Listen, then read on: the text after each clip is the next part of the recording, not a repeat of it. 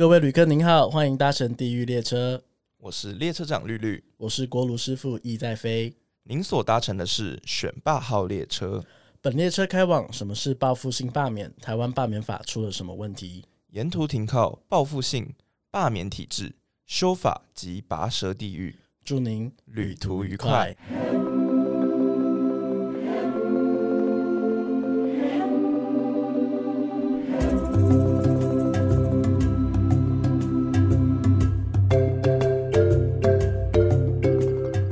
我们今天呢，第一站呢，要先来讲的是报复性罢免这件事情。我不知道你对于台湾现在的罢免的法律有没有一些概念，或者是一些现在情社会情况啊？最近不是很多人被罢免嘛？就是嗯各种不，我们不分蓝绿啦，但是就都有人被罢免嘛。我觉得这是一种怎么讲啊？台湾是一个大型的实验场，这是民主法治的实验场，知道吗？然后嘞，因为台湾把罢免门槛降低之后，嗯这件事情在全世界都是前所未见，它没有一个例子，结果就是发现了一连串的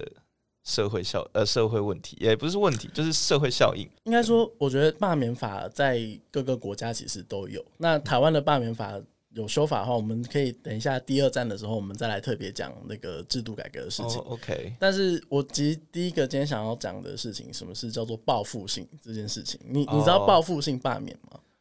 我知道，我知道，就是譬如说，哎、我今天选输你，对，然后我就超级不爽，然后我他妈隔天我就直接去申请罢免你，这样这种感觉。好，那你觉得报复性罢免对你来讲，它是一个正面的词汇还是负面的词汇？我觉得是负面的，因为选举本来就是透过人民理性去做的选择，然后我希望我我觉得这应该是一个良性的竞争。对，今天选上的人就是升任这个工作，然后就开始尝试去为民服务嘛，嗯对？那选书的人也可以尝试，就是诶虽败犹荣那种感觉，沉淀心情再出发，为下一次努力，大概是这种感觉。应该说，我们现在台湾在讲报复性罢免啊。你刚刚讲的是说选输了，所以我罢，就是过一段期间的时候，我再去罢免你。对，对可是现在台湾流行的所谓报复性罢免的这个说辞，它其实比较偏向是因为你今天你已经先罢了我一个支持的政治人物，所以我也要罢掉你支持的政治人物。他现在罢的人都是。选上的嘛，只是你已经罢掉成功了一个，所以我才要罢掉你其他选上的。哦，这比较像是一个比较，譬如说政党跟政党间，或是呃某一部分的选民跟另一部分选民的较量，较量。那我觉得更不健康了，因为任何一个选举人的存存亡与否，应该是根据他的行政的优异，或是他他的业绩啦，对对，就简单讲，就是他业绩，就是比如说，哎、他做的真的他妈超烂，任何一个智商只有八十的人都觉得他应该要下来。那嗯我觉得他被罢免罢免就合理嘛。你在暗指什么？没有没有没有，没有没有这世界的渔民总是比较多的嘛。我们没有讲什么，本不代表本台立场。没有没有没有没有，没有呃，这金字塔为什么盖成三角形的嘛？顶端永远只有那些人。哦，是没有啦。呃，可是你知道我自己的对于报复性罢免这个词的看法，我其实觉得有点不开心有这个词汇出现。嗯，怎么说？我觉得今天罢免它就是一个法律法条就在那里，那每个民众他都有实行罢免的权利对，都有实行罢免的权利。所以当他们今天实行报复性罢免的时候，我也我还蛮不喜欢这个词的，因为就像你说的，它有一个负面的情绪在。对那我会觉得它有一点像是可能又要带到上一集的媒体风向的一个操作，他会把。其他人的罢免变成好像是一个很负面的事情，就是我罢免了你的你选举出来的代表人，然后你也就是因为我罢免成功，所以你要来罢免我的这种东西，你怎么可以这样子？但是我的心里会觉得说，为什么不行？就是我如果我今天要把你，你今天罢掉我的这个，可是因为我真的觉得他做的也没有说什么不好啊，或者是 maybe 他有做的不好的地方，但我觉得也不至于被罢免掉。如果他都可以被罢免了，为什么那些其他跟他做一样事情的人不能被罢免？哦，我我可以懂你的意思，就是说，今天如果呃，譬如说他的正绩就是就在我心目中他就是五十分，嗯，但是其他人也是五十分，结果你把我支持的这个五十分的人拔掉了，那为什么那个五十另外一个五十分的也可以活着？对对，就是这样这样子。所以我会觉得说，好，如果你说你今天真的是罢免他然后我要罢免的时候，你给我冠上一个报复性罢免的这个词汇的时候，我会觉得多多少少有点不舒服。我也不是说什么，就是假如说现在以台湾来说，蓝绿这样，然后蓝的他们就所谓的报复性罢免这件事情，就代表说蓝的就应该说我没有说很就是说完全就支持蓝营或是支持绿营。我主要很 care 的一点是，报复性这个词不应该用在罢免身上，因为罢免权是每个公民都应该要拥有的权利。那如果说今天这个代表人物就是他们认为说可以去罢免的，那他们有提出正当理由，然后就去罢免的话，那我觉得 why not？我觉得报复性罢免让整个社会会因为就有点像是他可能本来并不是一个利益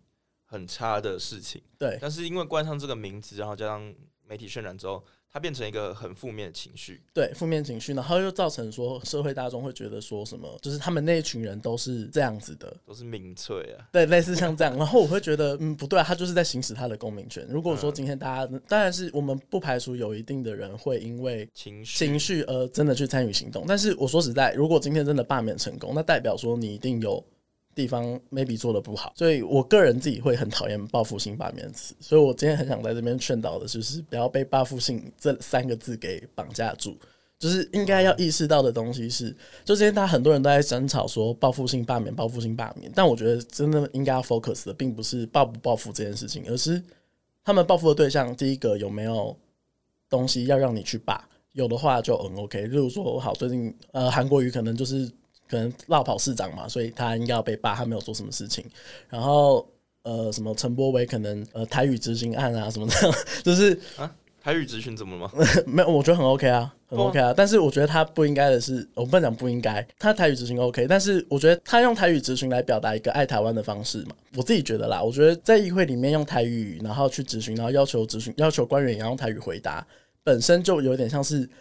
今天讲，我今天这样讲好了。你今天虽然说你说台语是弱势，所以你要用台语来去讲，但是你今天在异常的行为，让你有种我让我自己觉得啦，我听感上，或者是我在看他们议会咨询的时候，我会觉得第一个是他有点过于专注在台语这件事情上面。虽然他可能 maybe 大家选他就是很支持他这样子，但是我会觉得说有一点太过于偏，就很很激就很激进啦。简单来讲，我懂我懂我懂，对，就是他需要一个谢龙介。我不能这样讲，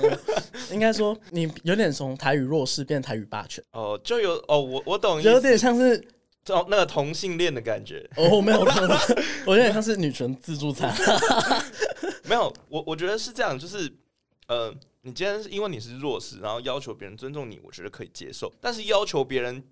支持你这件事情是完全两个概念，而且说实在，你说我支不支持陈呃陈柏维他的对于说母语保护啊，或者是就是所谓台湾的一些文化的保护那些东西，我觉得我是 OK 啦。就是你要支持这些东西很 OK，但你支持这些东西有支持的实际的方法，而不只是在议场上面要求大家都要说台语或者是什么这样去做。虽然被要求的那个台语咨询官员自己的情绪也不是很好啦，所以这个件事情就是谁啊？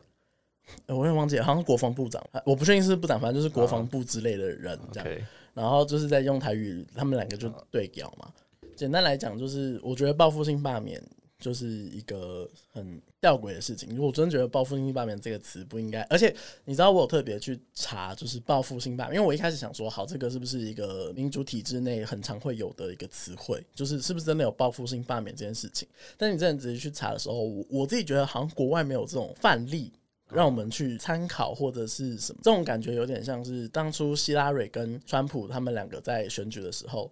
川普直接当选嘛，但是他的总票的总得票数其实没有希拉蕊来的高，所以你看，像那时候加州不就是？那个希拉蕊的铁票仓嘛，然后你就看到一堆艺人啊，或者是民众上街游行，就直接拿买 president 的那种，嗯，然后就说加州要闹独立啊，或者是什么这样。我觉得这种类似的感觉，我可以大概懂报复性的类似像这样子的原因。对，但是你说实在，你看国外的先例，其实就真的没没有这种东西。然后你特别去查维基百科，你会发现是台湾政府的一个。宣传手段吗？我不能讲宣传手段，他创造出来的词汇。OK，所以呢，这大概是就是希望跟大家看一下报复性罢免这件事情。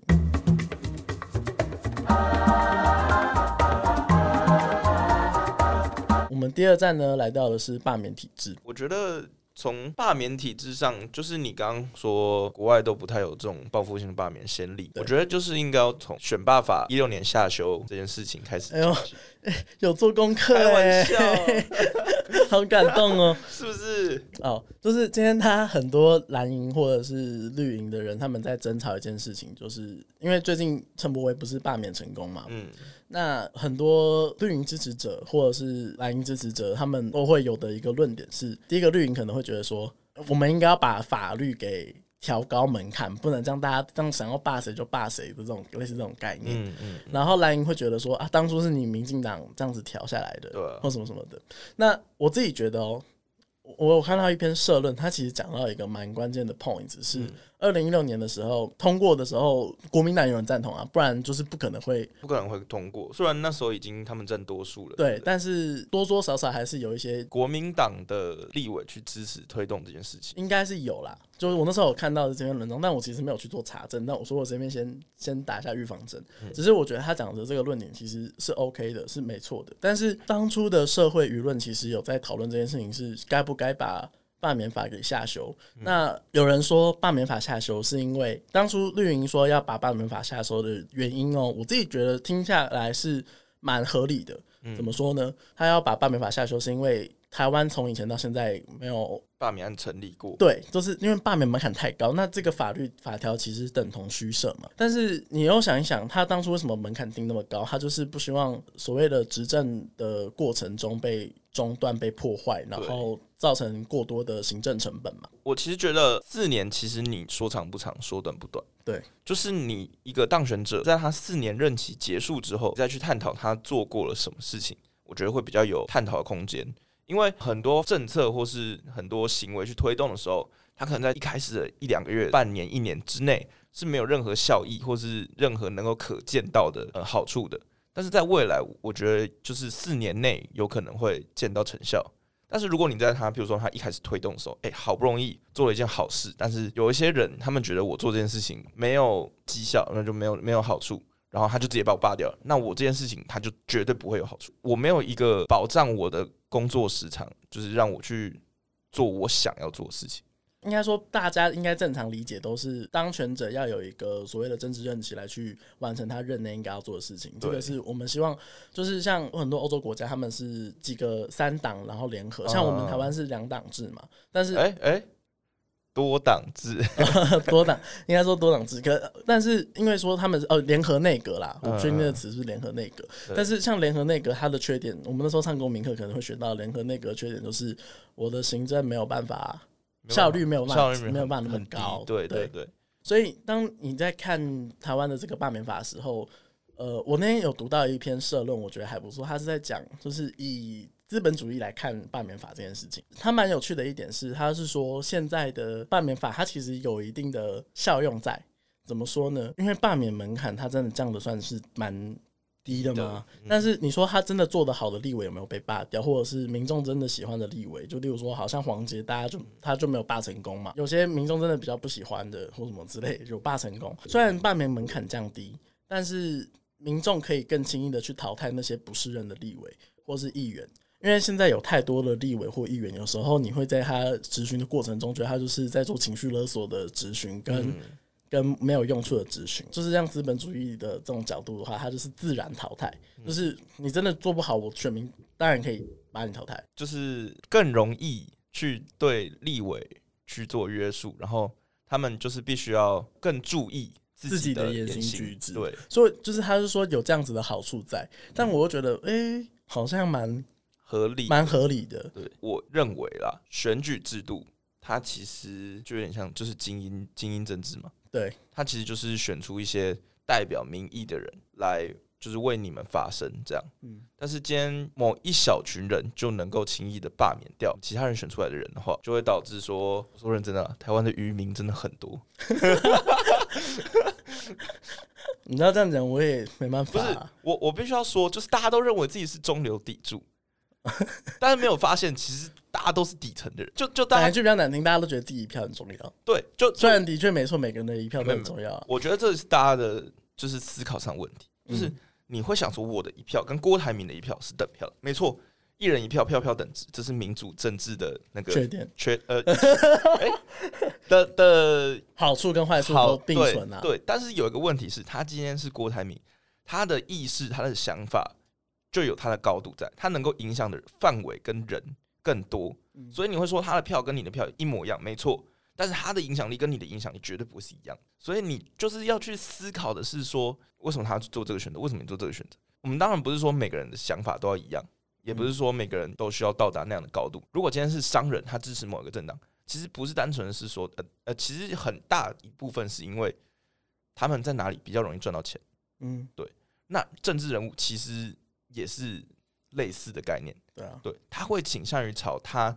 更有利益的方式去说。说真的，中文博大精深啊，你一句话正黑的跟白的怎么讲都可以。对，就是我我觉得台湾人需要去培养是，你怎么不容易被牵动情绪？是没错，就是对就是不要被所谓的意识形态给绑制住啊。对，就有点像是我们做这个的目的，就是有很多社会时事，我们都不希望大家被意识形态给绑制住。对啊，就说啊，他怎么可以这样子？但是你听到别人说啊，他做这件事情不好，确实可能他这件事情单听不好，嗯可是他可能有一些缘由你没有了解，嗯那你就直接被别人牵着鼻子走。对，所以今天台湾的罢免体制啊，我觉得大家可以看到说，就是有很多争议的讨论点。然后就是因为我们其实聊天的内容，我们自己两个也不是说真的对于马爸罢免妈妈吧，妈妈吧，来 结巴。我们今天对于罢免体制没有来说是真的是到专家破级，所以我们去讲说这个体制有怎么样怎么样，好像也没有太好。但是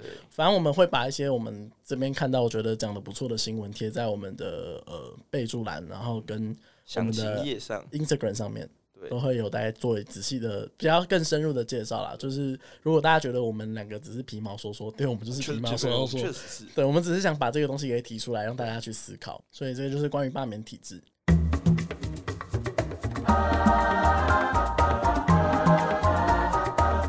第三站呢，来到的是修法，就是好，我们刚刚前面讲那么多罢免体制啊，报复性罢免啊，我们好像其实都在就我自己的立场，大家可能会听得出来，就是会觉得说这个好，我我不知道啊，我不知道大家听不听得出来，嗯。但是我会觉得说，就是罢免体制到底要不要去修改成回来的那样子呢？这件事情你自己觉得？我自己觉得嘛，对。其实我我自己觉得罢免算是一个不是办法的办法，就它比较像是一个最后的底线。我自己觉得啦，嗯就有点像是当初，例如说，我 maybe 讲陈水扁他贪污这件事情，然后成立嘛或什么之类的，那种这种罢免，我就觉得哇，利益真的非常正当。但是有些就是他并没有做什么丧丧尽天良的事情。我今天做民主政治，我大家民主大家投票投出来的，我输的话，我我支持的人输了，我服气啊。对啊，就有点像是我不知道哎、可能 maybe 大家没有运动家精神吧。没有，我觉得应该要去思考的是说，为什么今天我可以轻易罢免掉一个其他人选出来的人？就是我的罢免票通过，虽然别人的同意票就是跟他原本的同意票比他低，但是他还是可以被罢免成功。举例来讲，就是我们今天罢免法通过案有一个吊诡的事情是，当初当选的票数的同意票跟罢免的票数相比来，你罢免的同意票数甚至少于我当初当选的同一票数，然后我还可以被罢免，嗯嗯，这是一件很吊诡的事情，就是他的利益到底够不够、足不足，嗯这是我们可能需要去思考的。所以呢，我们在讲说，我到底要不要支持罢免法的接下来的后续的动作，就是我们应该要怎么看这件事情。我自己觉得啦，就是我有看到一篇社论，他其实在讲说，台湾的罢免法没有因地制宜嘛，我不太确定。就是台湾选举的方式，其实每个层级其实都不太一样，立法委员啊，然后或者是什么市市议员，都是那种地方市级议员的话，台湾的选举的模式有什么单一选区两票制啊，或者是什么，就是像我们刚刚前面讲的这些，呃，复数选区。对对对，类似这种的东西的时候，它其实就会造成你罢免法的一个呃混乱。混乱，就是每个人都可以很轻易的被罢掉，但是就会造成像我们刚前面讲的那个问题，就是我的票数不及我当初当选的票数，然后还是可以被罢免成功。所以我觉得蓝绿都应该去思考，不是说什么今天国民党因为当初绿的修法修回来，他现在就要自己承担这件事情，或者是什么这种狗屁话。我觉得他们两党应该去思考的是什么，我要怎么把这个法律给修改完善，而不是只是两边都在吵水皮子。其实我觉得绿也好，蓝也好，他们都在台湾实行民主政治上面，我觉得有点走偏，对啊，就是他们都在为反而反。对，就降低自己的 sense。对但是代议政治也好，精英政治也好，我们应该选出来的是能够代表我们民意的想法。所以，我们就是这些人，他们应该要更能够去为人民发声，为人民去主张权益。所以，我真的觉得，就是蓝绿他们现在应该要去思考的事情是，我要怎么去设计。应该说，我觉得可能很多很多绿的立委会怕说，假如说又提出要在修法或什么，然后就会有人来批评我说什么当初你修的、欸，或者是你懂你懂那种概念吗我？觉得还好啊，就像是你考试嘛，对，你发现你这题做错了，对做错，那你再改啊。对啊，是很多现在台湾的议会或者是台湾的立法院里面，就是缺少了这种会认错的人啊。对啊你知道那天柯文哲直接瓜吉就说：“你今天来我突袭的那个办公室到底什么意思？”什么什么？因为我自己觉得柯文哲算是蛮尊重瓜吉的，嗯就是你从咨询的态度就看得出邱来嘛。威杰，对，然后他就直接跟邱呃瓜吉讲说：“哦，这是我的错，不好意思。哦，我有看到这个片”段。对，然后我就会觉得，OK，终于有人可以认错了。所以认错并不是一件坏事，你做错就是出来承担。然后，呃，我觉得当初的立法修法修成降低门槛，其实降低成这样子，其实有点偏颇嘛。所以，如果今天蓝绿不是说一直在吵这个啊，法律当初是你修的、啊，所以你应该要怎样怎样，这种有点类似情绪勒索的这种、嗯这种语语言态度出现的时候，我会觉得希望两党真的都可以去思考，说我的选举罢免法应该要怎么依靠我的选举制度的不同而去分免不同设立不同的目标，这个是希望大家可以去。真的就是高度不一样。就你想嘛，如果今天呃你对我之前所做的所为做了批斗，对，然后我直接在当场道歉的话，你就会高下立判嘛。就是大家设想一下就可以知道。今天的内容就差不多到这边。那如果你喜欢我们两个对于时事的探讨，或者想要加入讨论的话，可以在下面留言，然后或者是私讯我们的 IG，我们的 IG 叫做 E T V Y I I I T V，嗯，然后你它是不改吗我确定不改，他是我旗下的一个节目，我还会更新 YouTube 的，？OK OK OK 对。，或者是等一下我问你，嗯，那个三年前的新疆 Vlog 什么时候出来？不是新疆内蒙古，哦，是内蒙古。不要打到我这结尾。哦，然后觉得我们的内容还不错的话，请给我们五星好评，或者是在 YouTube 上面按个赞，然后分享给你想要一起探讨时事的朋友。然后我是锅炉师傅一在飞，我是列车长绿绿，那我们下一站再见。大家再见，拜拜。